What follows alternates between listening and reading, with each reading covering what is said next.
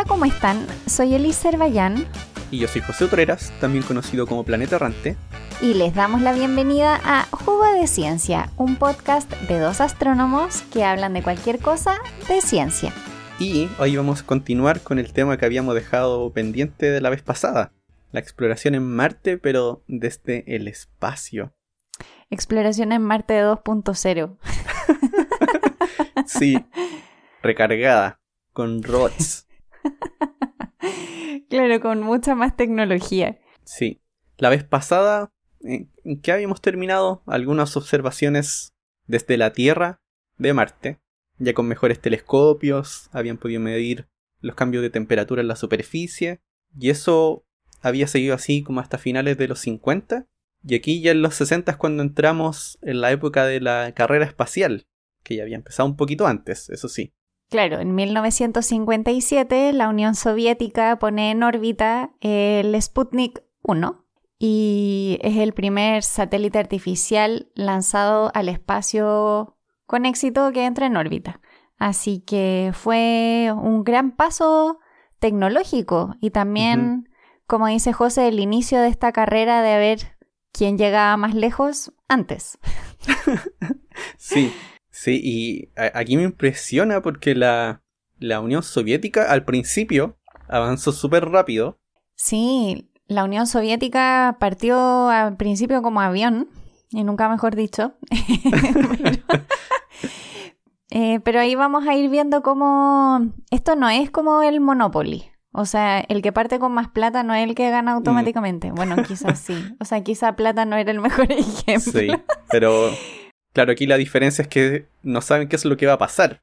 A diferencia tal vez de, La Plata, que uno conoce las reglas del juego, y que uno va a lo desconocido, completamente. Sí, al final van, van a ver en esta historia que el líder va cambiando en el tiempo.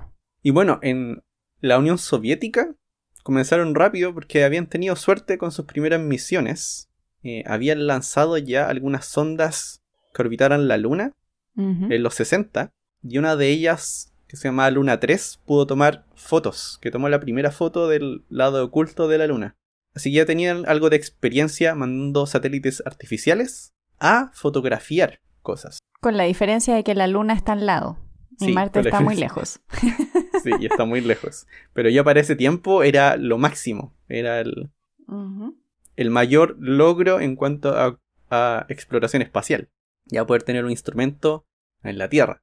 Y dentro de los planes de, la Unión Soviética estaba Venus y también estaba Marte. Y ahí fue cuando en los 60, o sea que fueron tres años después del Sputnik, ya tenían su primera misión para viajar hacia Marte, que fue, que fue el Marsnik 1. Sí, pero la verdad es que tuvieron, no, tuvieron mucha suerte, tuvieron hartos ah. intentos pero no tuvieron mucha suerte. El Marsnik 1 y el Marsnik 2, los dos de 1960, que lamentablemente no tuvieron el éxito que ellos esperaban.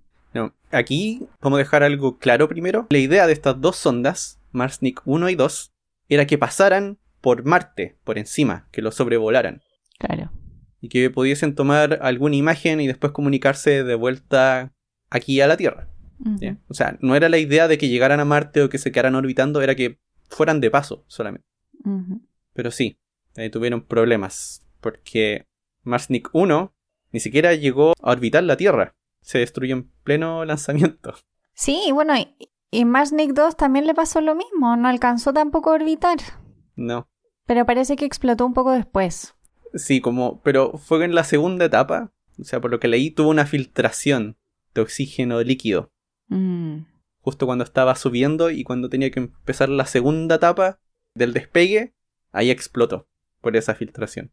Claro, así que a pesar de que les fue bien con la Luna, ya cuando comenzaron a hacerlo en Marte, fallaron al principio. Y algunas de las cosas que veía que decían algunas personas que trabajaron en esto, era que parecía que la Unión Soviética lo que hacía era simplemente tratar de hacer algo y mandarlo. Un poco fuerza bruta. Claro.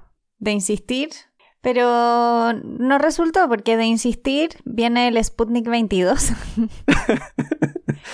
en el año 1962, que también tenía como objetivo pasar al lado de Marte, pero eh, alcanzó la órbita de la Tierra y se destruyó.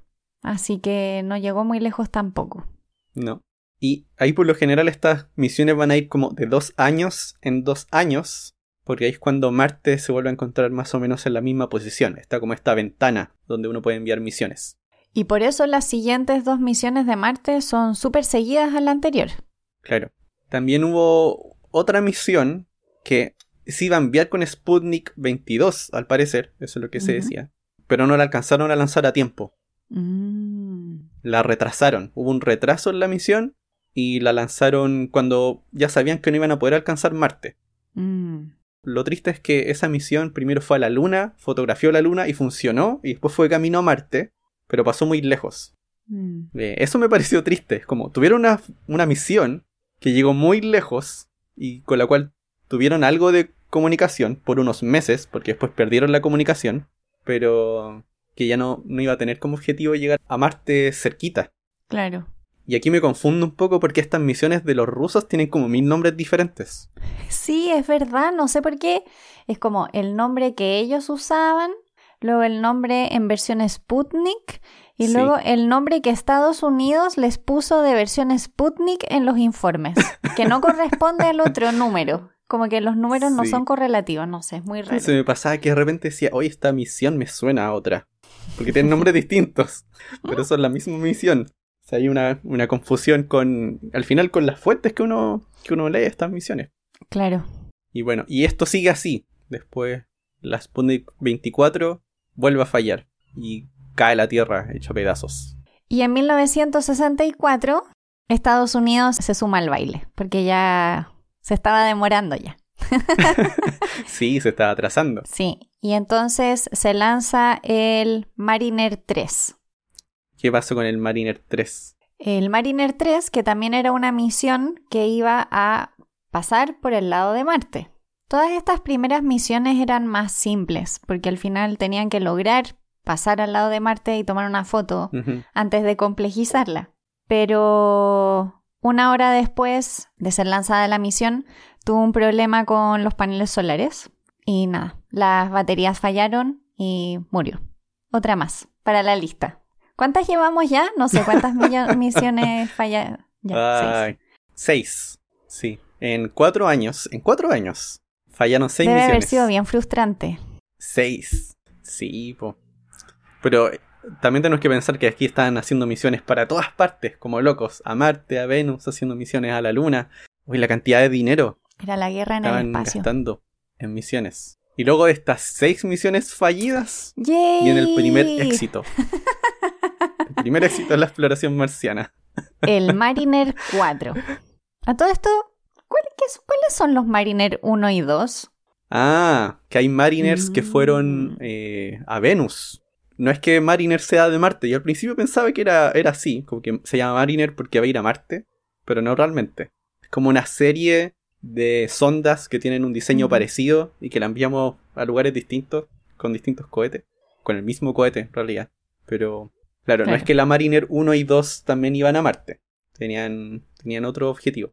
Pues, y Mariner 4, este se lanzó en 29 de noviembre de 1964 y fue la primera misión que logró llegar a Marte, como dijo José. Llegó a Marte el 14 de julio de 1965, porque acuérdense que se demoran. Sí, se demoran. Entre que la lanzan y que llega a su destino, se demoran. Y mandó 21 fotos del planeta rojo de vuelta. Sí. Aquí hay unas cosas que me parecían curiosas. Una es ¿Cómo logras que la nave se oriente bien cuando saque la foto? Ah, tú dices que, mire hacia Marte y no que mire hacia cualquier otro claro, lugar. que no mire para cualquier otra parte, sí, pues. O sea, ¿cómo, haces eso? Y lo que estaba viendo era que estaban buscando estrellas en particular. Lo que vi que mencionaban era que buscaban una estrella que se llama Canopus. Entonces Canopus es una estrella gigante y es una de las más brillantes. Entonces la idea era que encontrara Canopus y así se ubicara en el cielo.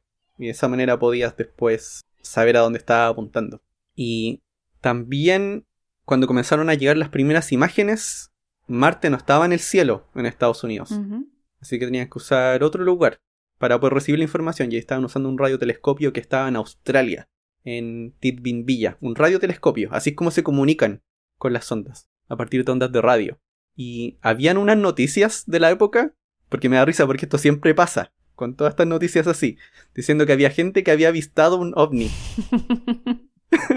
sobre el lugar donde estaban recibiendo las imágenes del, del Mariner 4. Es que eran los ingenieros de Marte que estaban viniendo a ver si la información estaba llegando. claro.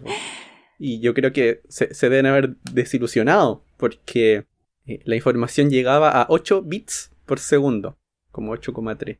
Bueno, también no creo que haya pesado mucho la imagen. No estamos hablando de imágenes de alta resolución. Si ustedes buscan las imágenes del Mariner 4, claro, son impresionantes porque uno sabe que es Marte, pero yo creo que si no te dicen qué es, es difícil imaginárselo. Puede ser una ecografía. Puede ser una ecografía, sí. sí. Sí. para poner esto en contexto, ¿cuántos es 8 bits por segundo? A mí me, me interesó ver qué tan lento es eso. Si uno quisiera ver una película de Netflix de una hora, se demoraría 100.000 años en dar todos los datos de la película. Así que en realidad no la verías en una hora.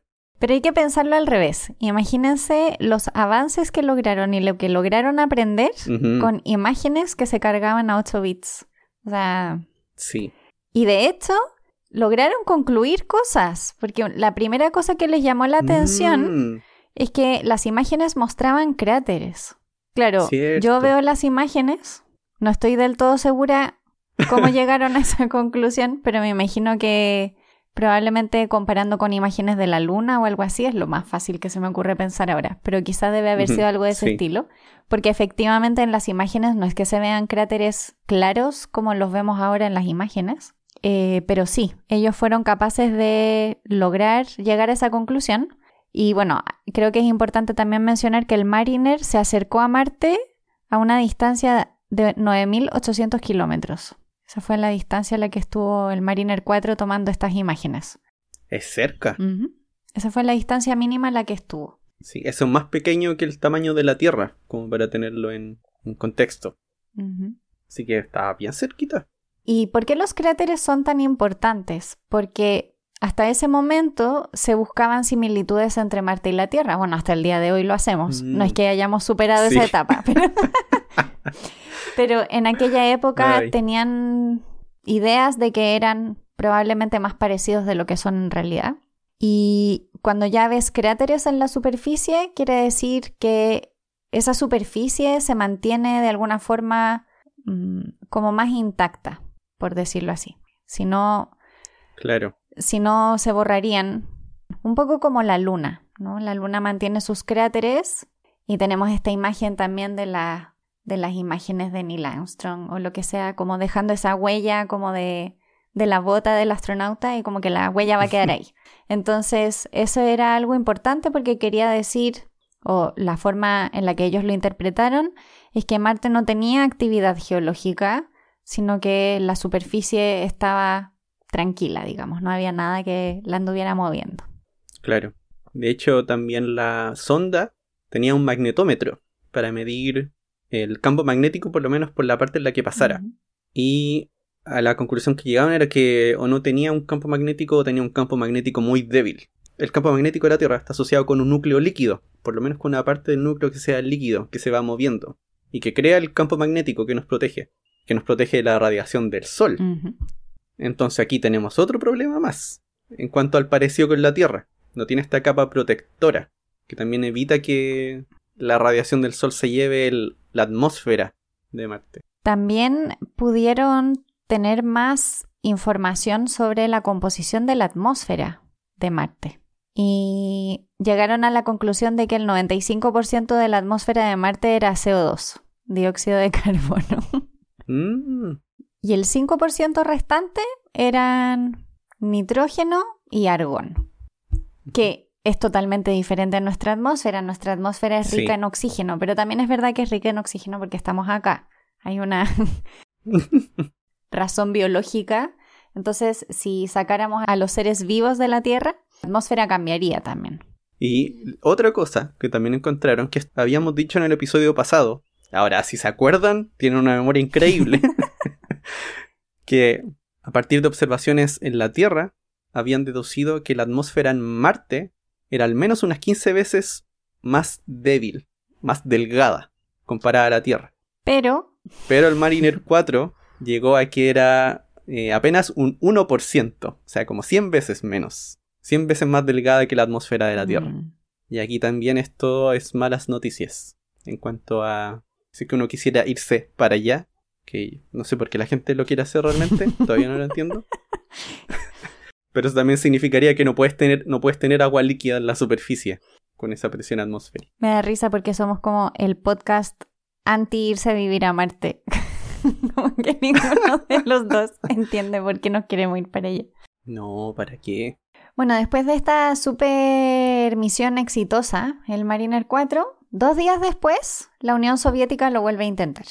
Otra vez, de nuevo. y lanza una misión que se llamaba diferente, se llamaba Sond 2, y logra llegar a Marte, pero de nuevo les pasa que la radio falla.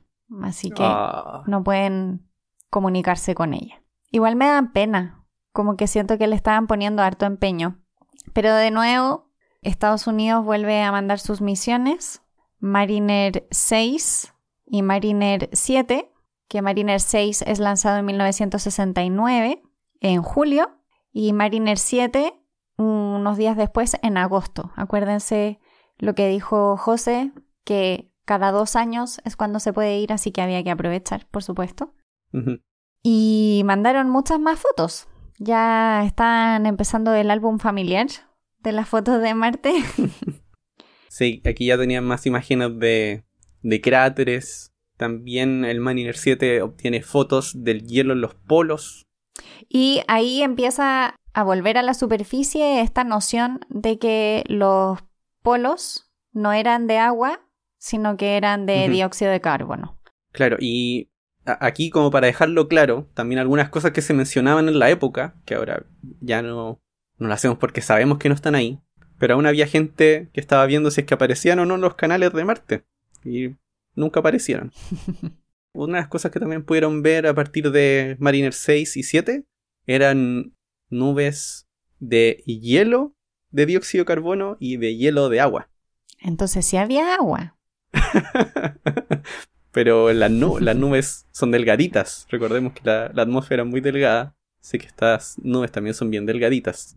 Pero es raro. Eh, no tienes agua líquida, pero tienes nubes con partículas de hielo de agua, partículas de hielo de dióxido de carbono. Un paraíso. ¿Qué están esperando? Vámonos para allá. Bueno, después de estas misiones Mariner, entre 1969 y 1971 se siguen realizando varias misiones. En la Unión Soviética también manda una misión en 1969, de hecho manda dos, la Mars 1969A y la Mars 1969B, ah. que ninguna de las dos logra salir de la órbita de la Tierra. Después, Estados Unidos en 1971, en mayo, lanza Mariner 8, que tampoco lo logra.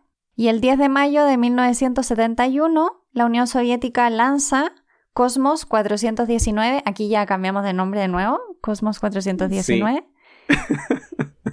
y tampoco lo logra. Así que esas últimas misiones son todas fallidas. Sí, cuatro fallas seguidas. Todo estaba por cambiar, bueno, más o menos. Sí, cambia medias, cambia medias. Pero aquí hay que decir que la Unión Soviética aquí comenzó a tratar de cambiar un poco el objetivo de la misión. Porque hasta ahora teníamos sondas que pasaban por Marte, que sacaban fotos y que lo habían hecho de manera exitosa. Y esto es una cosa que van a ver que la Unión Soviética trató de hacer varias veces, que es no dar el paso siguiente, sino que dar los dos pasos siguientes al mismo tiempo, lo cual es muy peligroso, pero, pero así trataron de hacerlo. Que aquí vienen las misiones Mars 2 y 3. Claro, a lo que se refiere José es que las últimas cuatro misiones que recién mencionamos, tanto la Mars 1969A como la B, como el Mariner 8, como Cosmos 419, ya no estaban pensando solo en volar al lado, sino que querían quedarse orbitando alrededor de Marte, que ya te entregaba harta más información, o podías tenerlo ahí más tiempo. Claro, y después mandando información, mandando más fotos, sí. Pero después lo que intentaron hacer, en vez de primero tratar de solucionar eso, fue crear estas misiones Mars 2 y 3, cuyos objetivos eran quedar orbitando, pero además mandar sondas que aterrizaran en la superficie de Marte. O sea, ni siquiera habían logrado, ni siquiera habían logrado llegar bien en principio. Ya estaban intentando mandar algo que aterrizara en Marte. Pero ¿para qué? O sea, ni siquiera sabes caminar, no importa, no importa, lánzate. a lo mejor lo logras. Bueno, y esto creo que es clave en la carrera espacial, porque este afán por ser los primeros, tanto de los unos como de los otros, hace constantemente que en ventanas de tiempo súper cortas hayan avances muy rápidos. Estamos hablando mm. que cada dos años habían como cinco misiones que se lanzaban para ir a Marte con distintos objetivos. Sí, sí, eso es verdad. Avanza todo muy rápido. Y bueno, respecto a estas dos misiones, Mars 2, que se lanzó en mayo del 71 y que llega en noviembre a Marte, aquí el problema fue que Mars 2 se quedó orbitando, o sea, lograron eso, por lo menos. Sí. Pero la sonda que iba a aterrizar, que aquí vamos a darle este nombre, Lander, porque eh, era, o es decirle Lander o decirle aterrizador. hemos decidido que decirle aterrizador no es muy bonito. Entonces le vamos a decir Lander. Preferimos decirle. sí, Lander. Y lo que pasó con el Lander del Mars 2 es que entró de forma muy empinada en la atmósfera y nunca abrió el paracaídas. Con lo cual chocó. Eso es lo que está intentando decir José. chocó con la superficie. chocó con la superficie. Pero el Mars 3 logró aterrizar. Y es el primer lander que llegó a la superficie de Marte. O sea, la Unión Soviética fue la primera en llegar a la superficie de Marte. Sí. Aunque funcionó a medias. fue un éxito a medias. Porque funcionó por 20 segundos.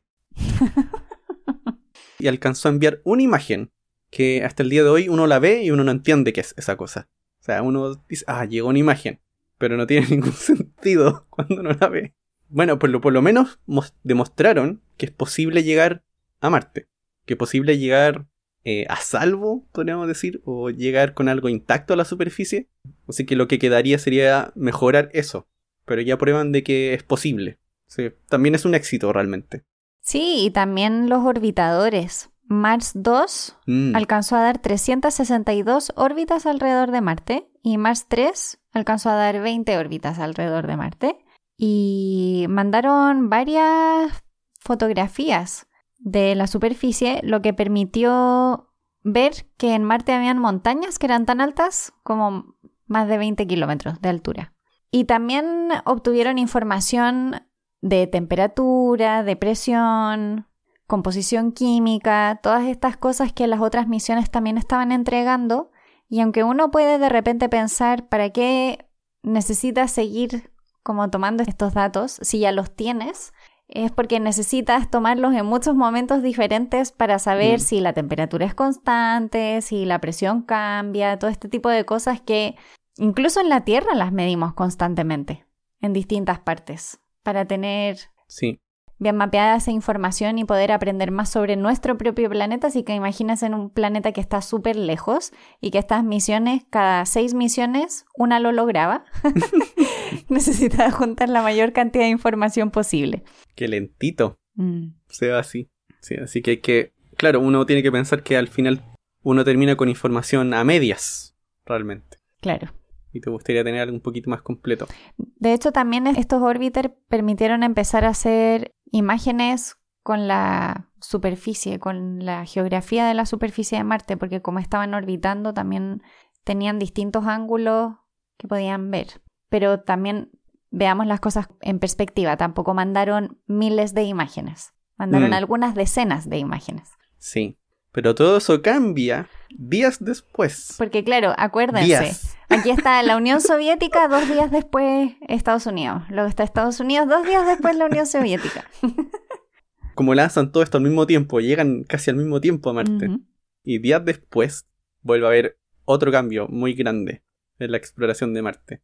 Cuando llega Mariner 9 de la NASA. Y una de las cosas que cuenta en la historia cuando llega Mariner a la NASA es que llegó en medio de una tormenta de polvo. Así que no lograba ver nada. Pero habían algunas cosas que sobresalían de la tormenta de polvo. Así que ya sabían que habían algunas cosas que eran súper altas. Y una vez que la tormenta de polvo se detiene, se apacigua y el polvo cae al suelo, comienzan a ver las cimas de los volcanes gigantes, que también habían visto estas sondas de la Unión Soviética. Y también valles gigantes, no solamente volcanes gigantes, sino que también valles gigantes. Y dentro de esas cosas, una de las cosas que descubren dentro de estos volcanes es uno que eventualmente cambia de nombre. Porque había una región que se llamaba Nix Olímpica, que tiene que ver con nieve realmente, porque era una zona blanca que se veía desde la Tierra, una zona muy brillante y blanca. Pero una vez que llegó Mariner nueva ya, notaron que era un volcán realmente. Y que hoy conocemos como el Monte Olimpo. Ya tenía ese nombre de, Olimpo, antes de que fuese Monte Olimpo. Y en ese momento estimaban que tenía tal vez como unos 6 kilómetros de altura, pero hoy sabemos que tiene como 25, comparado con el Everest que tiene como 8 kilómetros de altura. Y es el volcán más grande de todo el sistema solar. Y recuerden que Marte es bastante más pequeño que la Tierra, así que proporcionalmente esa altura es aún más impresionante. Sí, y bueno, hay algunas razones por las cuales pueden existir estos volcanes tan gigantes, que es que Marte al parecer no tiene una tectónica de placas como la Tierra, o no tiene, aunque he visto a alguna persona decir que tiene, pero o que podría haber tenido, pero no es un planeta activo, entonces eso hace que esa montaña quede ahí por mucho tiempo, no se, no, sé, no se hunda. Pero también está el hecho de que tiene una gravedad mucho menor tiene un 38% de la gravedad de la Tierra. Eso significa que el volcán en masa no pesa como pesaría aquí en la Tierra. Claro. Entonces la superficie que tiene que mantener al volcán, como no siente tanta fuerza encima, no se deforma tan rápido. Imagínenselo como una plasticina. Si no tuviese una montaña de plasticina, eventualmente se va a comenzar a escurrir. Por el peso, que eso tiene que ver con la gravedad. Pero como en Marte la gravedad es menor, significa que también puedes construir una montaña, de plasticina más grande, antes de... sí, una montaña de plasticina más grande. Bueno, el Mariner 9 estuvo orbitando Marte durante casi un año y en ese tiempo mandó miles de imágenes a la Tierra, más de 7000 imágenes. La primera misión que mandaba realmente un volumen de datos de esta magnitud. Y es por eso... Pasar de decenas a miles. O sea, por eso esta misión también marca un antes y un después. Igual hay que pensar que todas estas misiones al final también construyen conocimiento las unas encima de las otras, así que es una cadena. Pero hay hitos. Y bueno, Mariner 9 también cambió varias cosas, porque como ahora hay tantas imágenes del planeta, puedes hacer un mapa y eso te sirve para las siguientes misiones. Porque ahora puedes tratar de ver dónde quieres caer o qué es lo que quieres ver después, específicamente de Marte.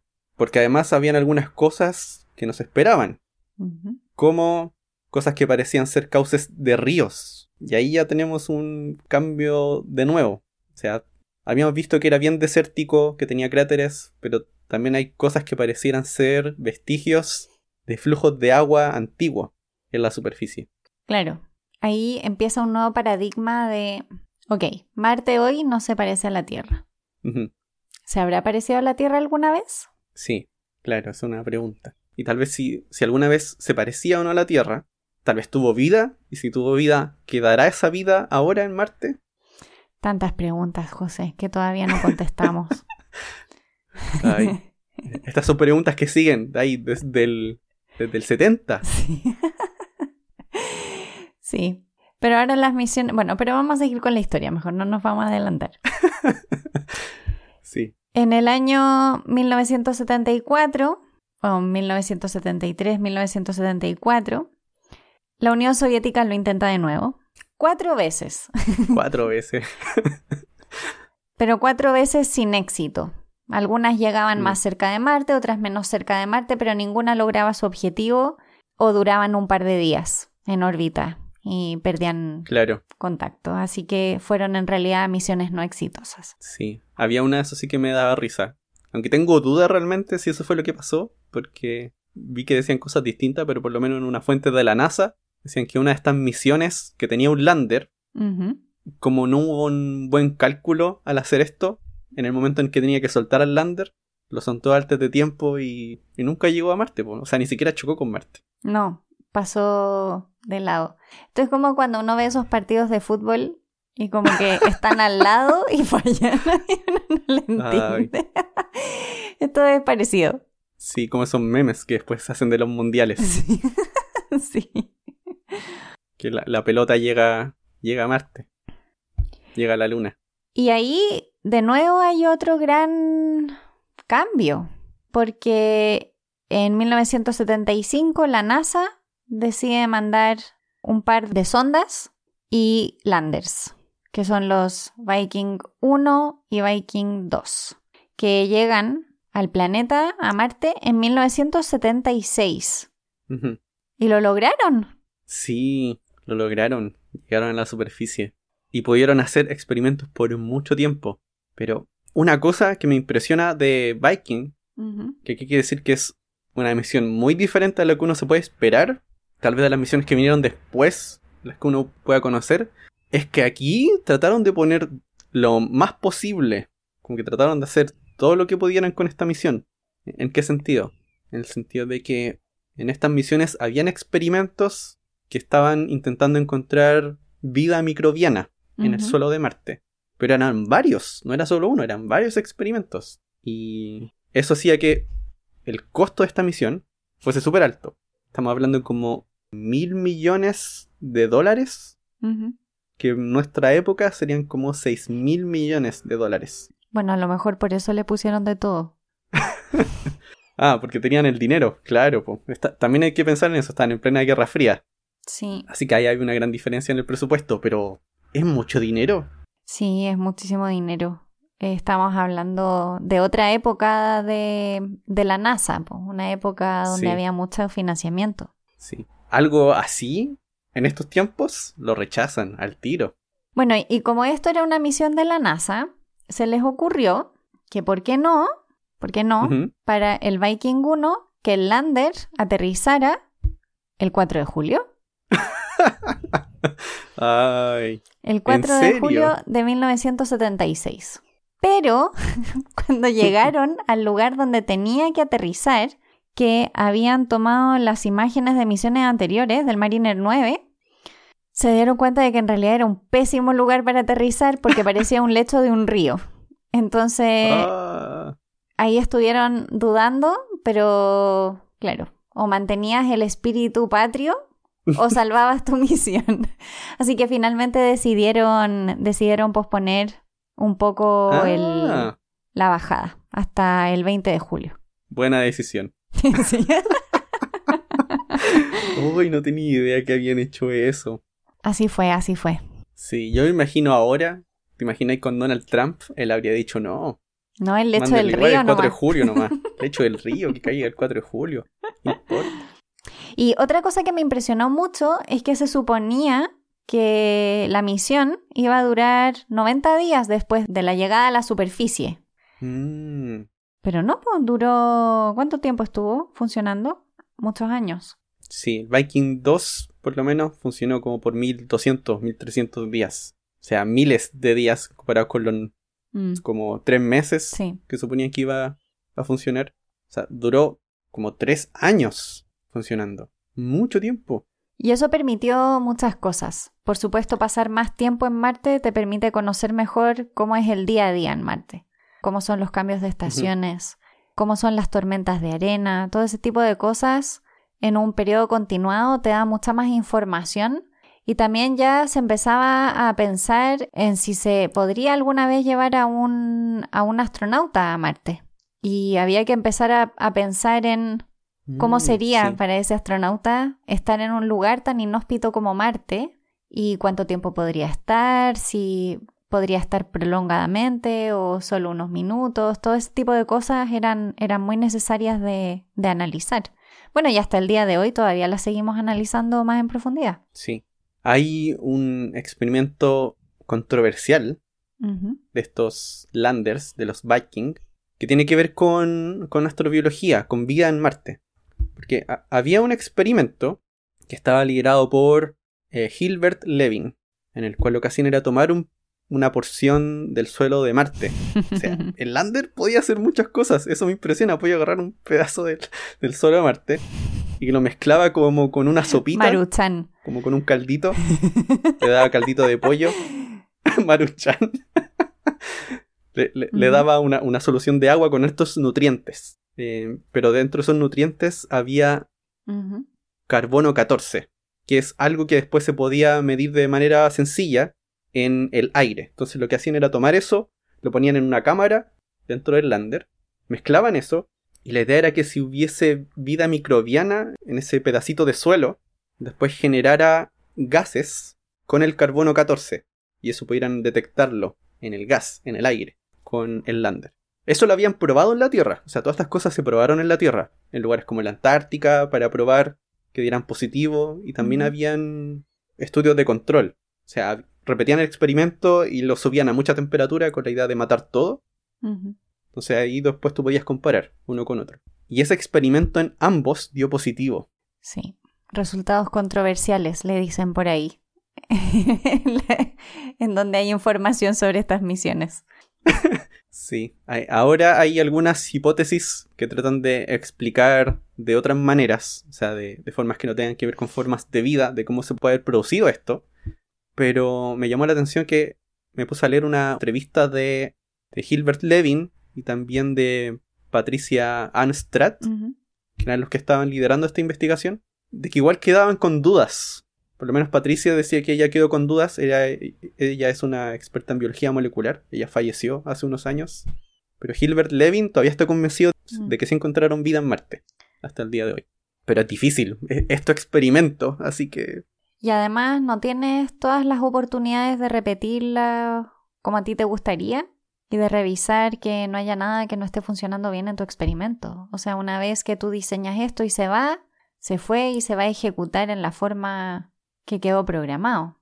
Es complicado porque tienes que intentar predecir con anterioridad todo lo que va a ir sucediendo. Eh, aquí tenemos que mencionar que las señales que uno manda hacia allá se demoran en llegar. Estos landers eran bastante poderosos porque te podías comunicar con ellos directamente desde la Tierra. Pero también tenían otro modo de comunicación que era a través de los orbitadores.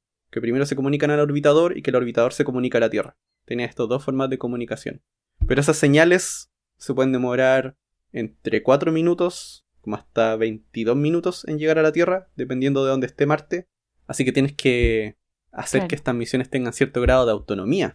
Porque no te puedes quedar ahí esperando a darle una instrucción. No, y la parte técnica está ya prediseñada. O sea, si por ejemplo tu solución no está bien lograda o se echó a perder en el camino, ahí no hay nada que tú puedas hacer.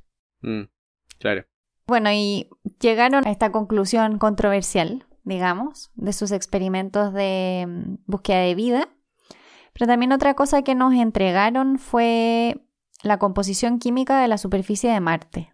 Y eso permitió compararlo con meteoritos que llegan a la Tierra, mm. por ejemplo y se llegó a la conclusión de que ah, efectivamente varios meteoritos que habían caído en la Tierra tenían una composición química muy muy similar a la de la superficie de Marte. Así que ahí ya estábamos también empezando a incluir otras disciplinas. Aquí ya estábamos con geología.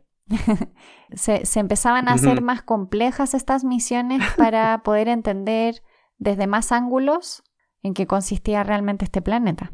Unas cosas, sí, tal vez no tiene nada de importante pero es parte de la cultura popular. A ver, ilústranos. Por lo menos de la gente que, sigue a Marte, que es algo que observó una de, iba a decir, una de las sondas, una, de estas naves que estaba orbitando a Marte de Viking, porque recuerden, son los landers, pero también son los orbitadores, que quedan dando vueltas tomando fotos. Y una foto famosa de esta misión Viking es la cara en Marte. ¿Has visto esa foto, Liz, de la cara en Marte? Sí, sí la he visto. Pero es como la cara en la tostada. sí, pero. Pero había gente que comenzaba a decir cualquier cosa cuando vieron esa cara en Marte. O sea, había gente que lo asociaba, se imaginaba estructuras como la de los egipcios. Claro. Donde tiene una esfinge gigante. Entonces había gente que decía, tal vez hay marcianos y crearon esta cara gigante que está mirando hacia arriba. Claro, las líneas de Nazca, pero en versión Marte. sí. Eh, sí, bueno, yo creo que tiene cierto sentido buscar las similitudes con nuestra propia cultura. Sobre todo que tiene sentido también pensar que haya vida en otras partes y por qué no aquí al lado de casa. Es también lo que pasó con los canales. Uno ve estructuras que se parecen a las cosas que uno ya conoce. Uno tiende a hacer eso, el cerebro tiende a hacer eso. Pero efectivamente creo que estas misiones ya estaban empezando a marcar un poco qué era lo que iba a venir después. Cuál era el nivel de avance científico que se iba a lograr con estas misiones. Bueno, y todas las cosas que se deben haber logrado, tecnologías que han sido utilizadas después en otros ambientes de nuestras vidas, gracias a las misiones de Marte probablemente. Sí, hay mucha tecnología de la NASA que luego se termina usando en la industria tecnológica en cosas que usamos al día a día. Todo con la única idea de tratar de llegar a una esfera de roca seca. Pero claro, llegado este momento ya no era suficiente llegar a esa esfera de roca, porque ya ahora tenemos un problema. Acuerden, nos tenemos que acordar que todavía está esta carrera con la Unión Soviética, que igual yo creo que a estas alturas como que ya la habían perdido un poco. Mm. Pero había que, lo que decía José, ¿no? Intentar como ser los primeros en otra cosa. Entonces, cambiemos de objetivo. En vez de ir a Marte, vamos a las lunas de Marte. Vayamos a ver a Deimos y Phobos. Eso puede ser más productivo. y así fue como en los 80 la Unión Soviética lanza las misiones Phobos 1 y Phobos 2. Y mm, tenían unos módulos que debían aterrizar en el satélite Phobos, pero bueno, siguió el camino de las misiones últimas de la Unión Soviética y no lograron llegar a su destino. Qué triste. Sí. Sí. En, el caso de Phobos 1, perdieron contacto con la sonda eh, cuando estaba viajando a Marte por un error al enviar un comando incorrecto. Y la sonda se apagó. Que hicieron como borrar todo. Qué triste. Pero tú te imaginas los manuales de la época deben haber sido terroríficos. Sí, debe haber sido horrible. Pobre, pobre persona. Siempre pienso en esas personas, como que aprietan enter y quedan la embarrada. Oh, me equivoqué, puse una coma. y se apagó el, se apagó el computador. Ay, sí, no me digan nada. se borró todo. Ay, pasa, pasa a veces que uno accidentalmente borra cosas que uno no tiene que borrar. Sí. Yo apagué un telescopio sin querer. sí. Son cosas que pasan. Sí. Ya, Liz, ¿te parece si tomamos una pausa? Sí, yo creo que hay que, hay que marcar la pausa del antes y del después.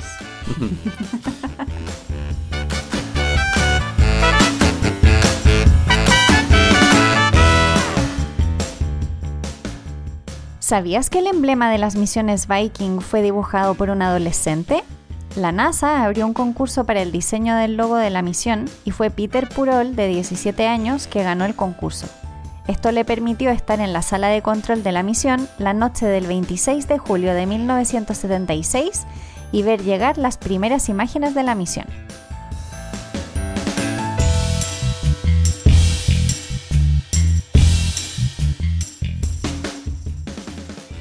Y ahora volvemos ya para hablar de la década de los 90.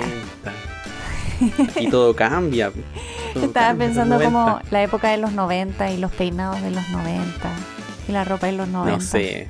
Pero no, no vamos a hablar de eso. Yo ahí nací el 90, así que no sé. Yo nací en los, los 80, así que sí, yo, yo sí viví los 90. Pero a mí los 90 es una, una memoria difusa. Pero aquí tenemos que pensar que en, bueno, antes del 90, el 89, cae el muro de Berlín y el 91 se disuelve la Unión Soviética. Y todo cambia. ya desaparece, sí, Ya desaparece este fantasma grande de la Unión Soviética y cambia todo. Sí, Claro, la dinámica cambia completamente porque se deja de tener esta carrera espacial que era en realidad bélica. Si bien no se lanzaban misiles en el espacio, tenían este miedo como del control del espacio, que el otro controlara el espacio, eso era todo. Pero ahora, una vez que pierdes ese miedo, ciertas personas podían pensar que entonces no era necesario dedicarle tanto financiamiento a este tipo de objetivos. Si habían muchas otras cosas, habían crisis económica, un montón de, de problemas que resolver. Entonces, si la carrera espacial tiene que continuar, tiene que ser un poco diferente. Sí, ya es donde viene este, no sé si decirle programa realmente, pero que tiene el nombre Faster, Better, Cheaper. No suena a nombre de programa oficial. Suena como a un nombre informal que le, pero pero sí, yo igual leí que usaban la sigla FBC. FBC, sí. que significa más rápido, mejor y más barato. sí. sí. Pero ah, estaba viendo una historia sobre esto, que es cuando ocurre esto de que se disuelve la Unión Soviética, hacen una reestructuración en la NASA, y aquí ponen a Daniel Goldin, como el director de la NASA.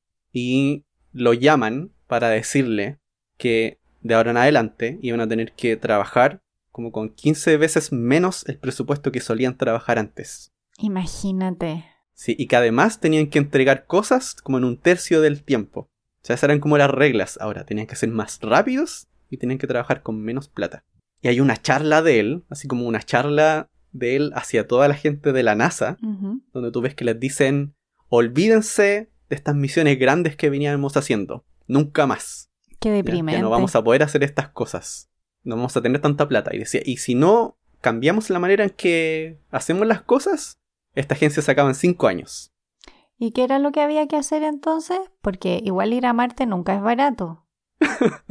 Buscar maneras creativas. Eso es lo que es. O sea, e-, es, como estas personas que simplemente llegan y te dicen, ya, sean creativos porque tenemos menos plata. sean creativos.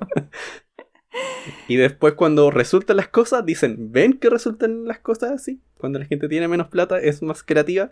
Igual me da un poco de rabia después cuando mencionaba e-, esas cosas. un poquitito. Había mayor presión al final. Ah, un ejemplo. Cuando mandaban estas misiones, las Mariner, las Viking y todas esas, todas estas misiones como pueden fallar, siempre tienen muchas redundancias. Eso significa que hay muchas cosas extras que llevan las sondas en caso de que falle. Que siempre van con un plan B. O tienen más de una cosa que hace lo mismo dentro de la sonda. Y eso te sube el precio. Claro. Entonces también tenían que comenzar a reducir esas cosas. A reducir las redundancias, también a reducir la cantidad de experimentos que pueden hacer cuando enviaran algo. Igual aquí se genera también una especie de quiebre en cómo las cosas venían pasando. Primero se mandaban sondas que pasaban, después orbitadores, después misiones que querían aterrizar en la superficie y aquí damos un paso hacia atrás y volvemos a los orbitadores, porque obviamente eran más baratos que mandar misiones que aterrizaran en la superficie. Así que ahí se ve el primer reflejo del corte de presupuesto. Sí, y no empieza bien. No, empiezan, empiezan con una mala pata. Sí. Todo empieza con el Mars Observer, que lo lanzan el 25 de septiembre de 1992. Ese día era mi cumpleaños. Oh. yo, yo en el año 92 no sabía que estaban mandando una misión a, a Marte, mira, las cosas que uno aprende. Pero mandan esta misión, que como decía era un orbitador, y lo primero que les sucede es que la misión falla. Y hay que recordar que es la primera misión de las últimas décadas que les falla, porque venían teniendo un montón de misiones muy exitosas una detrás de la otra mm. y esta es la primera del recorte de presupuesto. y lo que le pasó en realidad fue que mm, el estanque de combustible tuvo una fisura. Y eso hizo que empezara a dar vueltas y como Wally en la película. Como Wally en la película. Pero de manera descontrolada. Claro. Que va girando, dando vueltas muy rápido. No, ya sé, como como Sandra Bullock, que queda dando vueltas. Como Sandra Bullock, también, también. Y, se marea. Uy, yo me mareé en esa escena de la película. No paraba de dar vueltas. Mal, po. Mala manera de empezar. Creo que esto fue como justo en, el, en, ese momento en el cual estaban haciendo las cosas más costosas. Porque fue como justo en el 92, cuando tuvieron la falla. Y también fue justo en el 92, cuando empieza el... El nuevo programa. El, programa más barato. Sí. Sí. Así que estaban estas dos cosas alineadas. De... Es como... Miren lo que pasa cuando gastan plata. Entonces esa fue la primera caída, el primer error. Pero afortunadamente algo salió bien después. Que es que mandan de nuevo una sonda, un orbitador, llamado Mars Global Surveyor. Y este llegó a Marte exitosamente en 1997. Y fue una misión bastante buena porque estuvo casi 10 años. Sí, hasta el 2006. Y la gracia, que igual es difícil hacer esto, pero me, me impresiona cómo lo hacen, es que cuando llega a Marte, tiene que comenzar a usar los propulsadores para cambiar de órbita y quedar, en vez de dar dos vueltas en el ecuador, quedando vueltas alrededor del polo, de polo a polo. Mm, ya. Entonces así puedes tener una mejor visión del planeta completo. Claro. Ahora puedes ver bien los polos. Que ha sido un tema de discusión durante muchas décadas, el tema de los polos. Sí. Y de nuevo aquí tenemos hartas fotografías las mejores fotografías ahora de la época comparadas con las que se venían teniendo antes. Eso también hay que ir pensando. Van aumentando la calidad de las fotografías y se van comenzando a ver más detalles en la superficie. Como algunas orillas o algunas cosas en la superficie de Marte que parecían orillas costeras. Y aquí de nuevo entra esta idea de tal vez Marte tenía lagos, tal vez tenía océanos. Y se secaron. Y se secaron y también comenzó a descubrir que en algunas partes, como de forma bastante desordenada, Marte parecía tener algunos... Eh, Marte parecía tener campos magnéticos, pero no como un campo magnético global, sino que era como que sobresalía de algunas partes un campo magnético.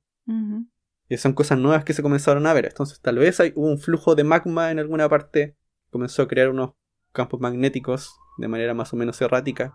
Así que ahí también tienes un poquito de información de que tal vez hay, hubo algo de movimiento dentro del planeta hace poco. No sé si decir hace poco realmente, pero relativamente. Este orbitador también, una de las cosas que hizo también de cultura general, como dice José, o de cultura popular, fue volver a tomar la fotografía de la imagen de la cara de, de Marte. Y lamentablemente, si bien esta misión en principio iba a durar mucho menos de lo que duró, duró cuatro veces más de lo que se esperaba, estaba todo funcionando bien, estaban haciendo un, cambio de dirección de los paneles en forma rutinaria y de alguna forma el orbitador quedó con una de las baterías mirando directamente al sol, o más bien el sol alumbrando directamente a una de las baterías. Mm. Y entonces lo que sucedió fue finalmente que se quemaron y se apagó. Así que fue, fue súper inesperado, porque en realidad estaban trabajando con, el orbitador y, murió. Pero bueno, tuvo una, vida bastante fructífera dentro de lo que se esperaba. Sí.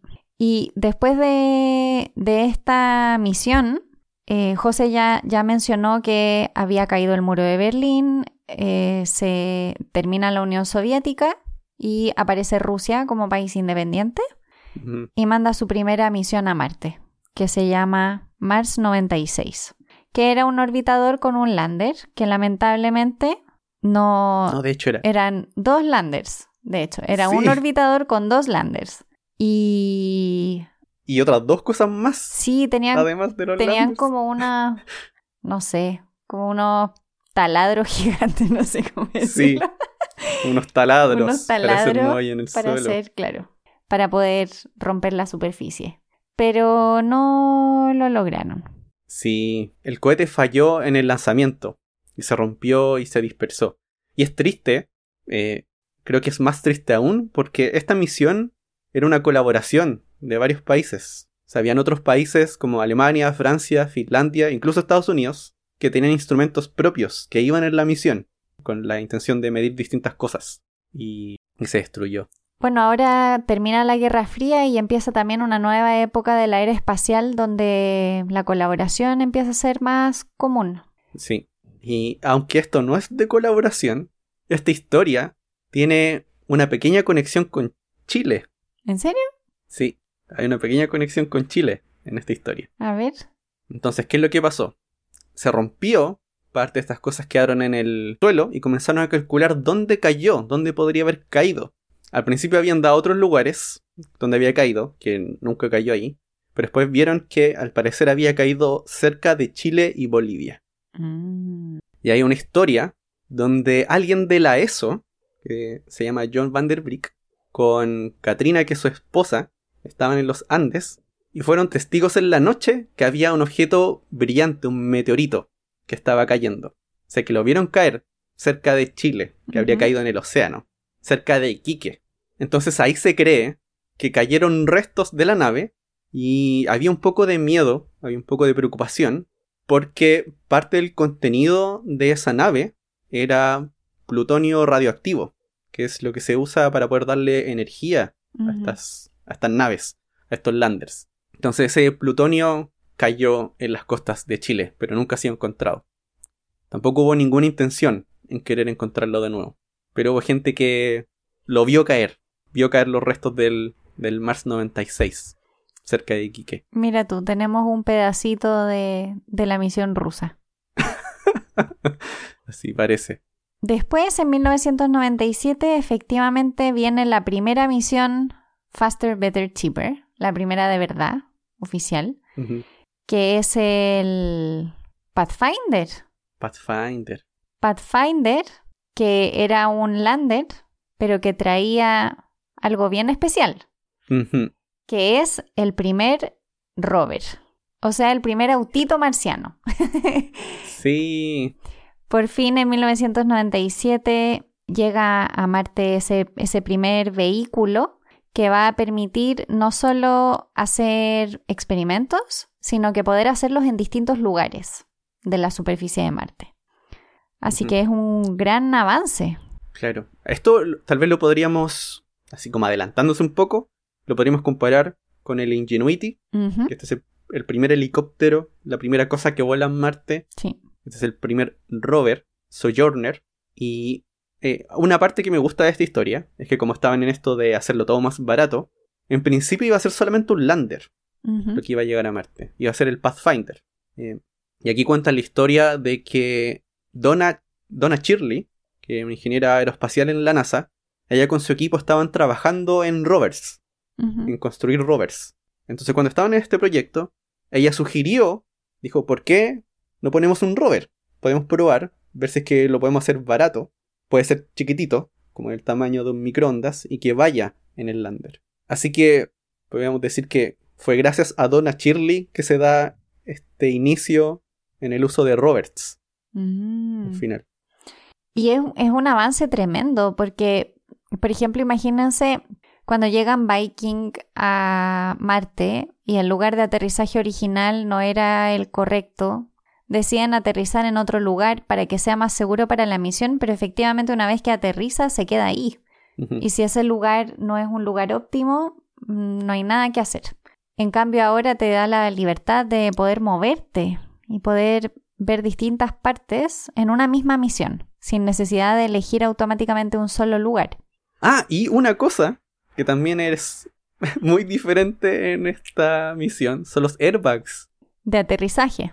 Sí. De aterrizaje del Pathfinder, sí. Por aquí lo que usan es que mientras va cayendo, primero abre un paracaídas y después cuando ya está cerca del suelo y con unos cohetes se frena casi a cero kilómetros por segundo o casi quieto, se activan los airbags y comienza a rebotar. Y rebota varias veces. hay unas simulaciones que muestran lo que hace y es como, oye, que se demora esta cosa en quedarse quieta. Rebota mucho rato. Es que también la poca gravedad, pues, eso también. Sí. Y también son varios metros, cientos de metros los que rebota, parece. Y también esta es una misión donde aquí se crea una especie de tradición, no con todas, eso sí, pero con algunas de las misiones pasa esto, que es que niños les den nombre a las misiones. Entonces Sojourner, el nombre de este rover, es el nombre de una persona que se llamaba Sojourner Truth, que era una afroamericana que luchaba por los derechos de las mujeres. Y fue una chica de 12 años que se llama Valerie Ambrose que eligió ese nombre por su heroína afroamericana. Buen nombre. Sí. Sojourner. Ahora entra a la historia un nuevo país, una nueva nación, al menos en forma independiente. Mm. Entra Japón con una misión eh, llamada Nozomi, que fue lanzada el 4 de julio de 1998, pero mm, lamentablemente no lo logró. Tenía que entrar en órbita el año 2013 y no, no lo logró, así que fue una misión fallida. Y aquí en realidad entramos en una época fallida. es como una seguidilla de, de mala época con Marte. Ah, cierto. De aquí viene el, el otro gran error. Claro, el otro, el otro gran, chascarro. Sí. Entonces, bueno, hay dos misiones que son del Faster, Better, Cheaper, que nunca lograron llegar al planeta rojo, que nunca llegaron, lograron llegar a Marte, que son el Mars Climate Orbiter, que fue lanzado el 11 de diciembre de 1998 y que desapareció. Sí, pues cuando, cuando estaba pasando por detrás de Marte, porque tuvo el problema. Desaparece y se descubre que el problema fue un problema en el uso de unidades de medida. Y si quieren saber más de esto, pueden escuchar nuestro primer episodio de Chascarros. de, Ahí Elisa habla del, de este orbiter. Ahí contamos qué fue lo que pasó en detalle. Pero acuérdense, las unidades. Los que estén estudiando, no dejen las unidades por ahí. Y después está el Mars Polar Lander que fue lanzado el 3 de enero de 1999 y también se perdieron en el camino. Sí, además de otras dos sondas también, que fueron lanzadas juntas con, con el Mars Polar Lander. También tuvieron ese un problema. O sea, no se perdieron el camino, pero llegaron a la superficie y la idea era que se estrellaran a la superficie y que enviaran la señal de vuelta, pero eso nunca pasó. Mm. Bueno, el fin de la década de los 90 no, no venía muy bien cargada para las misiones a Marte. No, pero se recuperan, se recuperan.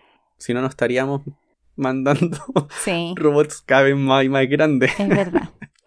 El 7 de marzo del 2001, la NASA lanza Mars Odyssey y logra llegar a Marte en octubre del 2001. Y todavía está orbitando y todavía está orbitando Marte. Sí, de hecho, creo que es el orbitador que lleva más tiempo. es el récord. Sí, lleva el récord. O sea, si uno va a la página de la NASA y uno va por misión, tienen un contador, tienen como un cronómetro. Y si ven que el cronómetro sigue andando, es porque todavía sigue funcionando la misión. y los que están detenidos es porque ya, ya dejaron de, funcionar. Sipo ha enviado cientos de miles de imágenes. Cientos de miles y también es una sonda que se ocupa actualmente para poder comunicarse con los rovers que están en Marte.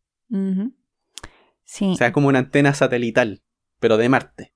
Así para que ahí los rovers puedan usar WhatsApp, se comunican con el, con el Mars Odyssey, que manda la señal de un celular a otro. Y también va a apoyar a otras misiones de otras naciones a Marte, para, para lo mismo, para comunicarse. Y por supuesto sigue con, sus objetivos de siempre, además de ser un eh, comunicador. Sí, una cosa que descubre, por ejemplo, es hielo bajo la superficie en los polos, hielo de agua. Entonces antes teníamos estas misiones que habían descubierto dióxido de carbono congelado. Ahora el Mars Odyssey descubre que debajo de la superficie, debajo de lo que se ve, hay hielo, pero de agua en el polo norte, por lo menos. Y, eso, no sé, lo encontré muy raro, pero cuando lo leí fue como, ¿qué? que lo hace a través de rayos gamma. O sea, que son, que hay partículas, unos rayos cósmicos, que llegan a la superficie, le pegan a los átomos, y eso después produce rayos gamma. Y dependiendo del tipo de rayo gamma, uno lo puede asociar a distintas moléculas. Y ahí descubre que tiene agua. De hecho, hizo hasta un mapa, eso me impresiona. Hay como un mapa del agua en Marte. Qué genial. Por lo menos a gran escala, hecho por esta sonda. Y es todo hecho desde el espacio.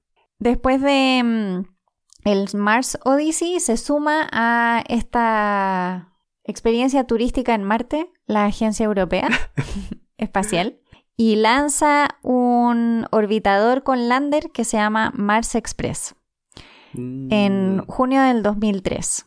Lamentablemente, el lander pierde contacto cuando llega, pero el orbitador eh, siguió funcionando y encontró cosas súper interesantes, como por ejemplo que la atmósfera marciana tenía metano. Aquí mm. empezamos cada vez con más detalle porque los instrumentos son cada vez mejores, permiten cada vez ver con más especificidad las cosas que son necesarias para seguir armando esta imagen de Marte de que tenemos. Y además de que apoya a la misión anterior respecto al agua en los polos, también se acerca a Phobos más que otras misiones y permite una visión de Phobos más cercana. Igual me da pena el lander de esa misión. Porque iba a caer en Navidad. Es que no sé por qué eligen estas fechas así. Se arriesgan. Sí. Mejor que elijan cualquier día, no días así especiales. Sí, triste. Imagínate estar ahí la noche de Navidad. No estás celebrando Navidad porque estás en la sala de control de la misión y no resulta. Y te echaron a perder tus fiestas. Ay, qué triste. Bueno, por lo menos la mitad de la misión resultó con Sí. el Mars Express. Que de hecho descubrió la primera aurora marciana. Qué impresionante. Después vienen otros dos rovers. En 2004, la NASA manda el Spirit y el Opportunity. Eh, lamentablemente, el Spirit muere en una duna en marzo del 2010 y el Opportunity terminó su misión el año 2019. Así que estuvo harto tiempo funcionando, Sí. 15 años. Bastante tiempo.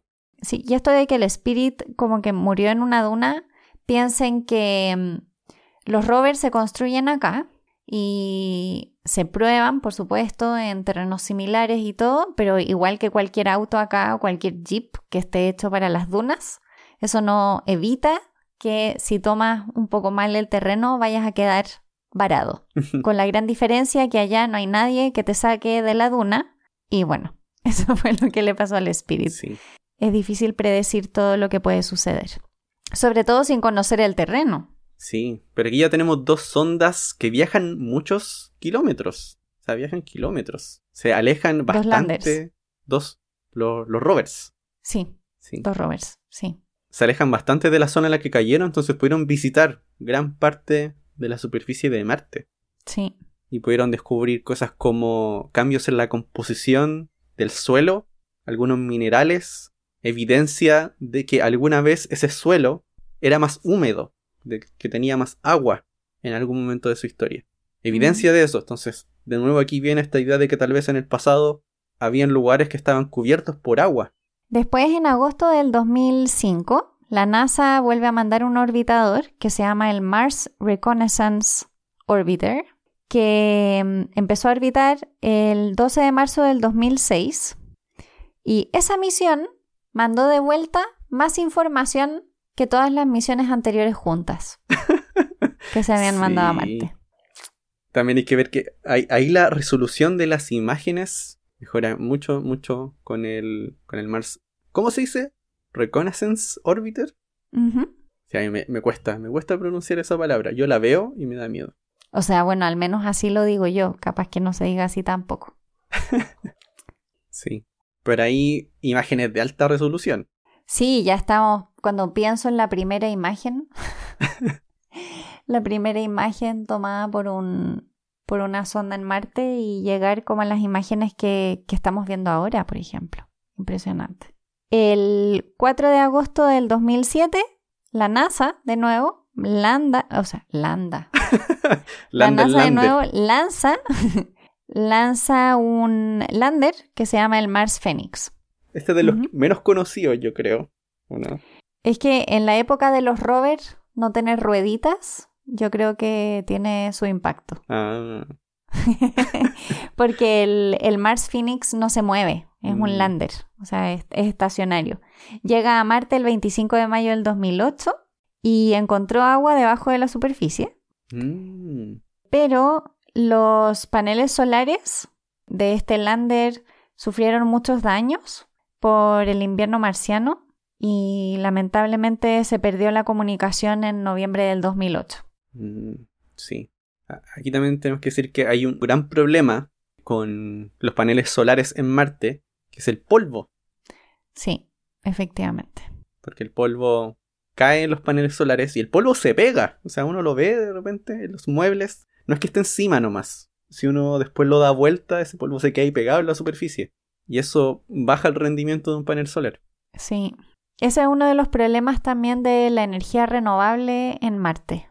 Es algo que todavía no se resuelve porque efectivamente los métodos de energías renovables que nosotros conocemos no son realmente muy aplicables en Marte.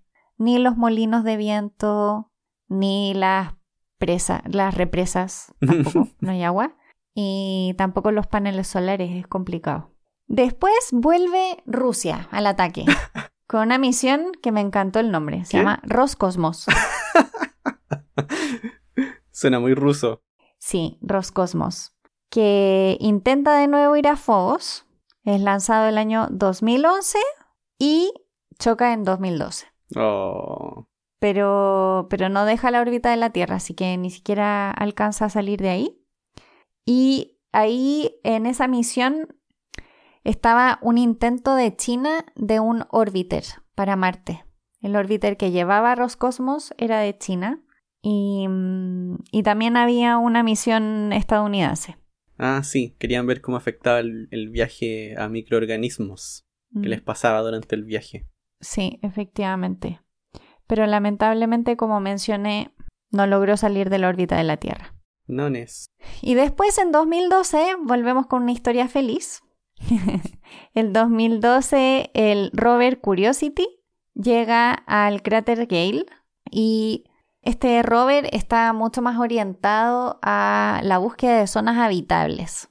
Si bien ya estábamos buscando microorganismos y todo, pero esto se trataba de, antiguos lugares habitables en Marte. Y ahí estaban esas dos disyuntivas, ¿no? Si, si Marte antiguamente se parecía a la Tierra y si había vida y si esa vida quizá todavía permanecía. Claro, y aquí volvemos a gastar harta plata. Porque aquí volvemos a los miles de millones de dólares. Eventualmente comienzan a tener más dinero nuevamente. Pero aún así, eh, para estándar del Viking, es un sexto de lo que costaron Viking. Aún así, era lejos lo más poderoso que había habido en mucho tiempo. Sí. Había gente que hacía algunos memes sobre esto, porque Curiosity lanza un láser. Oye, pero el 2012 habían memes. Ah, había memes, no sé.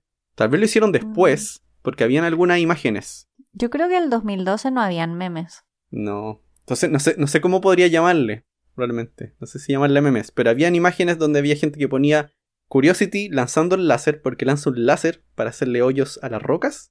Pero al otro lado del láser algo explotaba. Entonces, como que hacía explotar cosas. y, la idea del láser era pulverizar la roca, con eso crear gas y ese gas analizarlo y ver qué tiene, de qué está compuesto. Y también podía hacer hoyos en el suelo. Como Superman. no, que tenía una cosa que, hacía unos, unos hoyos de algunos como Un taladrito. Sí. como un taladrito. Taladrito chico. Eh, y este todavía está, todavía está en Marte. Es, es, como el hermano pequeño, si es que han ido siguiendo las noticias, el Perseverance. Es un diseño bastante similar. Y este ya no tiene paneles solares. Esta ahora funciona con energía nuclear. O sea, ya no tiene este problema de que si se tapa en polvo no le va a llegar luz del sol y va a dejar de funcionar. Este rover igual era grande. Sí. quiero como dar las dimensiones para que se hagan una idea. Tenía 3 metros por 2,8 metros y 2 metros de altura. Es enorme. es muy grande. Sí, gigante. Bueno, también está esta idea de, que trate de ver cómo vería una persona, ¿no? Como a la misma altura. que vea 360 grados para ver el resto de las cosas. igual tenía de todo. Tenía cámaras, tenía espectrómetros, tenía detecciones de radiación, sensores del clima, tenía un sensor atmosférico también, instrumentos de química y mineralogía, tenía muchas cosas, como que volvemos un poco a lo que decía José. El Viking tenía de todo, este no tanto, pero en esa dirección. Sí, igual tiene, tiene muchas, muchas cosas. Esto es como la, gente que hace trekking, que va con esas mochilas súper cargadas de cosas, que llevan de todo. Sí. Esto es parecido. Llevo todo lo que pueda, todo lo que pueda cargar. Y algunas de las cosas que descubrió eran como algunas piedritas o algunas zonas de roca como redondeadas y suaves que cuando acá se forman es porque por ese lugar fluye agua y el agua va erosionando esa cosa y va dejando estas superficies más suaves, más redonditas. Y también otras cosas que encontró, además de cosas que eran como compuestos orgánicos en Marte, encontró algo que parecía como la ribera de un río, como estas orillas de los ríos donde uno ve hartas piedras redondeaditas redonditas, encuentra cosas así. Entonces ya, ya, hay bastante similitud entre algunas cosas que uno ve acá en la Tierra, donde hay agua, y Marte, y la superficie de Marte. Sí, una gran misión. Efectivamente, la precursora de la misión que estamos viviendo ahora mismo, Perseverance. Después aparece una nueva misión que se llama Mangalian.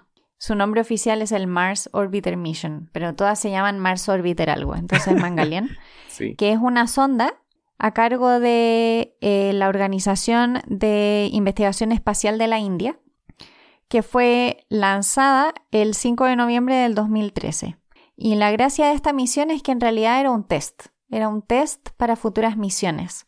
Entonces no se trataba tanto de si eh, la misión lograba todos sus objetivos, sino más bien hasta dónde lograban llevar a cabo la misión para futuras opciones. Y de hecho lo logró, le logró llegar a, estar en órbita alrededor de Marte, así que fue una misión exitosa. Sí, y después pasamos a otro orbitador de la NASA, que este es diferente. El Maven. Yo lo leo como Maven. Maven, ¿cierto? No sé por qué Maven me suena como a, a electrodoméstico. Como... Sí, eso te iba a decir, pero yo creo que es porque hay una que se llama Maven. Mm, y Madensa. Tal vez Me suena como electrodoméstico. De esta yo escuché mucho. Recuerdo haber escuchado mucho sobre esta misión. Eh, porque a, diferencia de los otros orbitadores que están muy cerquita de Marte, este pasa un poco más lejos. Porque la idea es poder medir qué es lo que le hace el viento solar a Marte. Que son partículas que vienen a gran velocidad desde el Sol esas partículas van a comenzar a interactuar con la atmósfera de Marte y pueden llevarse partículas. Y también ese viento solar lleva un campo magnético que le va a hacer algo a las partículas de la atmósfera de Marte que pueden estar cargadas como electrones y se las puede llevar al espacio exterior. Claro, y la importancia de esto es que como la atmósfera de Marte es tan fina, está en el fondo como tan desgastada, o al menos esa es como la idea, hay que estudiar bien cuál es el efecto del Sol para ver cómo ha sucedido que esta, esa atmósfera se vuelva como es. Y eso nos podría dar información de cómo era antes, en realidad, cuando Marte era diferente a lo que vemos ahora. Claro, porque así se han podido comenzar a crear modelos de cómo era la atmósfera de Marte en el pasado, que habría sido mucho más densa y que sí podría haber tenido agua líquida en la superficie, al ser más densa, a tener más presión. Y también pueden medir qué tan rápido se pierde el agua esto funciona más o menos así. Si tu atmósfera se la comienza a llevar el viento solar, pierdes presión y el agua ya no puede estar líquida y se evapora y se va al cielo. Pero como se va al cielo, ahora también el viento solar se puede comenzar a llevar tal vez parte del agua que llega más arriba, que se separa en hidrógeno y oxígeno, y así vas perdiendo tus partículas de agua de a poco. Y, y terminas como, como está hoy. Termina Marte como está hoy. Esa puede ser una idea. Y algunas de estas observaciones parecen indicar que podría haber pasado eso de que tal vez Marte alguna vez estuvo cubierto por un océano. Ah, yo creo que sí. Igual es. ¿Qué crees igual, tú, José? Igual creo, sí. Hay, hay harta evidencia. Hay harta evidencia que parece ir para allá. Sí. Sí, yo creo que Marte alguna vez se pareció mucho a nosotros. Y le han pasado cosas. Y por eso está así. A continuación tenemos la siguiente misión europea del programa ExoMars, el Trace Gas Orbiter, con un lander. Y el lander tiene un nombre bien interesante porque se llama Schiaparelli. Mm. Si escucharon nuestro primer episodio, ahí pueden saber por qué lo nombraron Schiaparelli. Esta misión fue en 2016 y lamentablemente Schiaparelli chocó contra la superficie de Marte. Así que el lander no fue exitoso, pero sí lo fue el orbitador. La siguiente misión de este programa es para el próximo año, para el 2022, según mm, tengo entendido. Así que ahí se viene la, nueva versión. Con un rover. Prontito. Con un rover. Un rover que se va a llamar Rosalind Franklin, si no me equivoco. Sí. El 2018, la NASA manda el Mars Insight y mm, es una sonda para intentar descifrar cuál es la estructura interna de Marte. Como bien ustedes eh, deben haber escuchado, el interior de la Tierra tiene una gran influencia en nosotros, en nuestra atmósfera y en que seamos capaces de vivir acá. Entonces, también es muy importante para poder entender Marte y entender qué fue lo que pasó y qué es lo que está pasando, conocer no solo su superficie, su atmósfera, sino también su estructura interna, cómo está hecho por dentro, qué capas tiene, qué tipo de material tiene en su interior.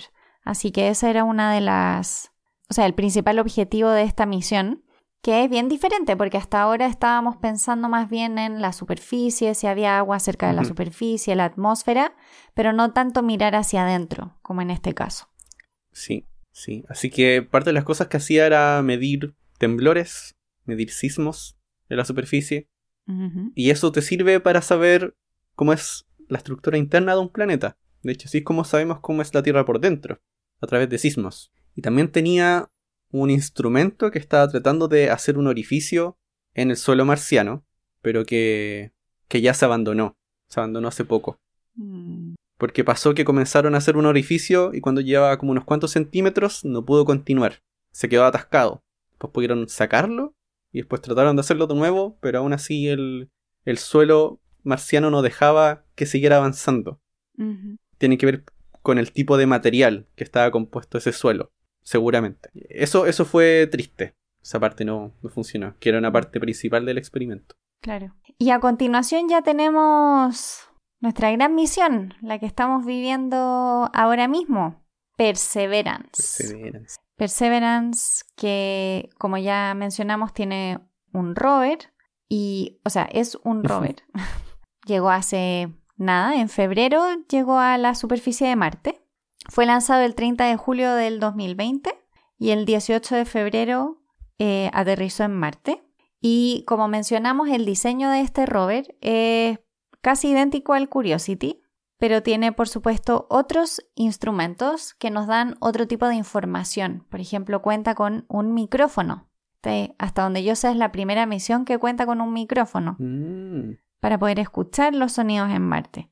Y una de las grandes cosas de esta misión o de, los grandes, de las grandes novedades es el helicóptero con el que llegó, que se llama Ingenuity, que es el primer helicóptero o dron o como quieran llamarlo, que vuela en Marte. Hizo sus primeros vuelos de prueba y de hecho ya ha volado más de 50 metros. Oh. Ya estamos al otro lado. El, el helicóptero puede volar y piensen en la dificultad de diseñar un helicóptero para una atmósfera diferente, una presión diferente, eh, un viento diferente, es todo distinto. Así que piensen en toda la información que han ido recopilando en todas estas décadas para poder desde la Tierra intentar imitar ese ambiente para poder hacer pruebas con estos instrumentos antes de que lleguen a Marte. Y las imágenes que han llegado del Perseverance son de tan alta resolución, de tan alta resolución que pareciera que estamos aquí viendo el desierto. Porque ya, ya no te da esa sensación de lejanía, ya no da la sensación que es otro lugar. Es como una foto que uno sacaría acá. Claro, justamente. Sí, verdad. Y también, bueno, por lo menos hasta este episodio, hasta este momento en que estamos grabando, una de las últimas noticias también es sobre el instrumento que se llama Moxie, que es capaz de crear oxígeno a partir del dióxido de carbono. Impresionante. Eh, son poquitos gramos los que puede hacer por hora, pero la idea es poder usar eso después como combustible. O sea, esa es como la idea a futuro. Poder tener una fuente en Marte que, que pueda crear un combustible después para poder salir de Marte. O también aire para que los astrónomos, perdón, astrónomos, los astronautas respiren. que no, no, que, ¿qué, astrónomo se va a querer ir a Marte? Por ahí va más o menos la idea. Y, y, ahí hay una conexión directa, porque aquí tienes gente que está trabajando en algo que tú puedes decir, ya, pero ¿para qué vamos a ir a Marte? Pero estás dentro de un grupo de gente que tiene acceso a varios recursos y que con eso es libre para poder comenzar a investigar las cosas que le interesan con harto presupuesto. Y dentro de estas cosas están poder crear oxígeno a partir de dióxido de carbono. Como está esta tecnología así, sería inaplicable a la Tierra, pero son primeros pasos que tal vez no puedan llevar, no sé, a que otra persona tome algo de esta tecnología y diga, miren, podemos hacer esto mismo de una manera ligeramente diferente y poder aplicarlo acá. Sí, al final estos instrumentos y estos experimentos son primeros pasos para nosotros también. A veces incluso para problemas que todavía no sabemos ni que tenemos, pero que en el momento que aparecen, ahí va a haber una patente de algo que nos va a ayudar para empezar a construir esa solución. Como siempre lo ha hecho la exploración espacial. Al final, grandes desafíos requieren de mucha creatividad y de romper paradigmas. Y es con grandes preguntas, no con pequeñas preguntas con las que logramos estos avances de golpe. Y, digo de golpe no porque sea de la noche a la mañana, porque estamos hablando de equipos que llevan décadas trabajando en estas cosas, pero son de la noche a la mañana en el sentido de que por primera vez se están utilizando este tipo de instrumentos, este tipo de experimentos. Y se pueden aplicar y se puede ver cómo funcionan y después va a poder ser utilizado. Piensen incluso en la vacuna del COVID, una técnica que estaba ahí esperando y ahora tenemos vacuna uno de los métodos de la vacuna gracias a que se habían hecho investigaciones de ese tipo. Y era algo que no sabíamos que necesitábamos con tanta urgencia, pero que por suerte alguien había estado investigándolo anteriormente. Y bueno, también ahora tenemos más personas, más personas, más países analizando Marte. Y, más, personas, también. Porque por un lado tenemos la misión Tianwen, Tianwen 1, que ya está orbitando en torno a Marte. La, idea del plan es que en mayo baje un lander con un rover. Esta misión ya es de China. José, pero mayo es como ahora. ¿Verdad? Mayo es ahora. y también por otro lado tenemos la misión Hope, que es un orbitador de los Emiratos Árabes, que ya entró en órbita. Así que ahora el campo se abrió también a los países que están tratando de llegar a Marte. La carrera espacial ya no es lo que era, la Luna ya no es un objetivo que sea tan deseado y todo ahora mira hacia Marte. Sí. Y yo creo que en la próxima década vamos a ver muchos avances. Y no solo con Marte, sino también en otro tipo de cosas, quizá minería espacial. van a haber otras, otras disyuntivas en el espacio. Y para eso los países se están empezando a preparar. Mientras tanto, aprendemos de Marte. Mientras tanto, sí. Pero aún así no me quiero ir para allá. A pesar de... Podemos ver las cosas desde acá. Sí, sí, yo, yo ahí sigo pensando que no deberían acelerarse tanto en tratar de enviar gente todavía. Creo que no hace falta todo, aún. No hace falta aún hacer eso. Igual hay personas que las podríamos mandar a Marte. ¿No? Un ratito. Un ratito. Un ratito. Los seis meses de día, seis meses de vuelta. Ay, ya. Yo creo que con eso, con este largo episodio. Bueno, esto está sin editar, pero igual lo voy a decir. Pero llevamos dos horas y cuarto de audio. Creo que nunca habíamos tenido un audio tan largo desde que empezamos Jugo de Ciencia. Así que espero, espero que este episodio no sea eterno para ustedes. Esperamos. Sí, esperamos que este episodio no sea muy eterno para ustedes. Y les recordamos que ahora nos pueden ayudar en Patreon. Así nos pueden apoyar para que el podcast sea cada día mejor y nosotros podamos seguirle poniendo empeño. Y para eso pueden entrar a patreon.com slash jugo de ciencia. y recuerden que si quieren ponerse en contacto con nosotros, pueden seguirnos en redes sociales. Somos Jugo de Ciencia en Twitter, Instagram y Facebook. Y también pueden escribirnos directamente a nuestro mail, jugodeciencia.gmail.com. Esperamos que este episodio ultra larguísimo, super duper larguísimo, les haya gustado. Y nos vemos en el próximo. ¡Chao!